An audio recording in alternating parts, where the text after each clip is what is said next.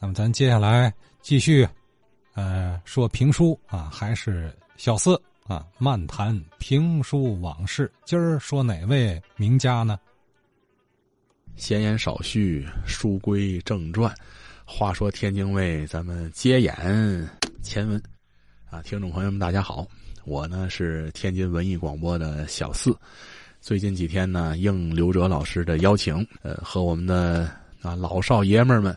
分享了一下相关评书的一些个事情啊，聊了聊江存瑞先生，聊了聊我的老恩师刘立福先生等等这些前辈。咱们天津啊有很多的评书大家，比如说顾存德顾先生。顾先生呢，他去世的比较早，留下的资料呢比较少，但是顾先生在评书界，咱们天津的这个评书的业业内。非常非常的有影响力，可以说德高望重。顾老呢，他也是咱们天津的老乡亲，最早是这个茶房，天津叫茶房啊，就是红白喜寿事，给人家当个知客呀，当个服务员啊，这样的这么一个行业。呃，顾老的父亲曾经呢，呃，拜过评书的门户。所以说，顾存德先生拜师的时候，他只是排了存字辈，也就是说家里头辈儿矮了一辈儿，所以这就是这么着。呃，顾先生呢，呃，拜的是徐玉田这位老先生，就是玉字儿，我们说过嘛，玉字下面是存字儿，他是存字辈的大师兄，也就是说，顾存德呀、江存瑞啊、索存寿啊，呃，很多了，姚存礼啊。呃，这存字辈的大师兄门长就是顾存德顾先生。顾先生呢，他小时候就是拜师的时候，他听过常杰淼的原版的《雍正剑侠图》。虽然说在这个辈分上，他比这个蒋振廷啊等等的矮一辈，但是呢，他确实见过常杰淼。所以说，顾老的这个前套的剑侠图呢，在天津的评书界那是有口皆碑。最精彩的前套剑侠图就得数顾存德。他最早也是学张承润张先生学说这个大隋唐，但是后来呢，呃，他自己也讲过，就说这个大隋唐啊，在天津太多太多了。说评书的说大隋唐，唱西河调的说大隋唐，唱木板大鼓的大隋唐。啊，京东大鼓也说大隋唐，呃，这个所以说呢，讲都都虚了。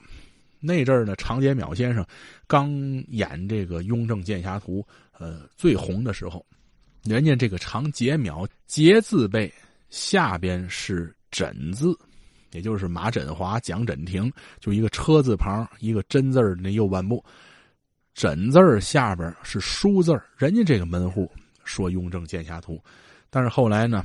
除了这个枕字辈、书字辈说剑侠图以外呢，很多的存字辈的演员也在说剑侠图。也就是二十世纪的三十年代以后，《雍正剑侠图》《三侠剑》这两部武侠类的小说在天津风靡一时，报纸上连载，然后呢出书，西河调的演员也都学剑侠图。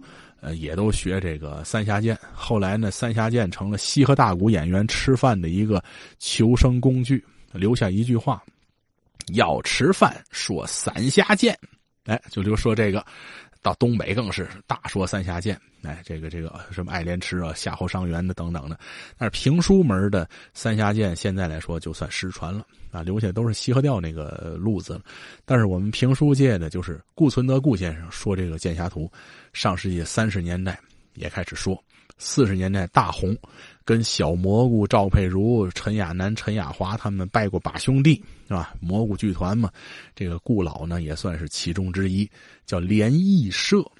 咱们老百姓叫蘑菇剧团，其实它的名字有名字，叫联谊社。后来呢，也叫过兄弟剧团。其中呢，顾存德先生跟他们拜把兄弟的时候，顾老排名第九啊，年龄排。所以这个行业内呢，管他尊称顾九爷，哎，就这么来的。而且呢，顾先生呢是天津人，听他的说书，天津口音几乎听不出来。为什么？他首先就是跟这些北京的说相声的接触，就学北京话。第二点，顾先生跟陈世和先生、顾同城先生这些评书大家来往过从甚密，所以顾存德的说书的口风里头有很多陈世和的遗风，比如说这个武松、武二郎这种口风是陈派《聊斋》的那个陈世和先生的口风。并不是说《水浒传》的口风，顾先生把它拿过来之后，啊，用到了自己的活当中。所以说呢，这个也是顾存德评书的一个风格。他其实很崇拜陈世和，但是他得管陈老叫师爷。这个顾先生和我们老师有一个什么渊源呢？这个刘建英，我们也说过是吧？刘立夫老师的父亲，新学书院的学生，后来家里败落了，借了十块钱拜这个陈世和。拜完陈世和呢，成为陈世和徒弟了。刘建英和这个顾存德年龄相仿，呃，顾先生比刘建英先生就小一点儿。他们呢，辈分上差一辈儿。刘建英是陈世和徒弟，这个顾存德呢，得管陈世和叫爷爷。其实论起来，得管刘建英叫伯伯啊，天津叫伯伯，要是这评书门呢叫师叔。但是他们两个人有一共同的爱好，是个陋习，什么呢？抽大烟，两个人是烟友，就大烟馆经常见。然后呢，刘建英和这个顾存德呢，弟兄相称。虽然说是这个门户上差一辈啊，就是弟兄相称。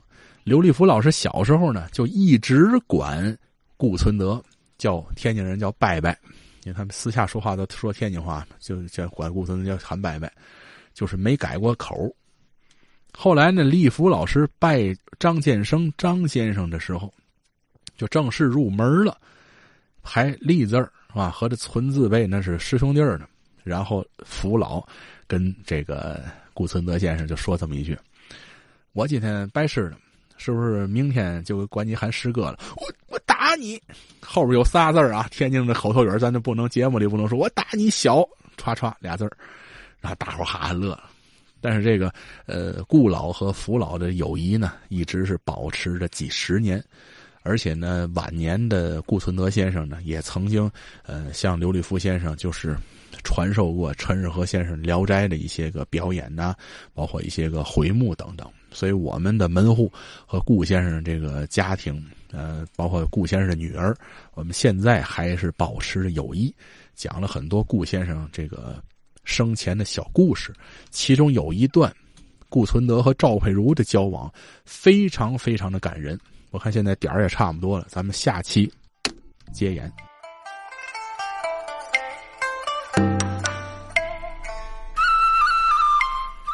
好了啊，到点儿了。所以只能下期接演了。如果您也想参与《话说天津卫》，跟大伙儿一块聊聊啊，您记忆中天津卫的点滴，记好我的电话：幺六六零二六七五三三一。咱明儿见。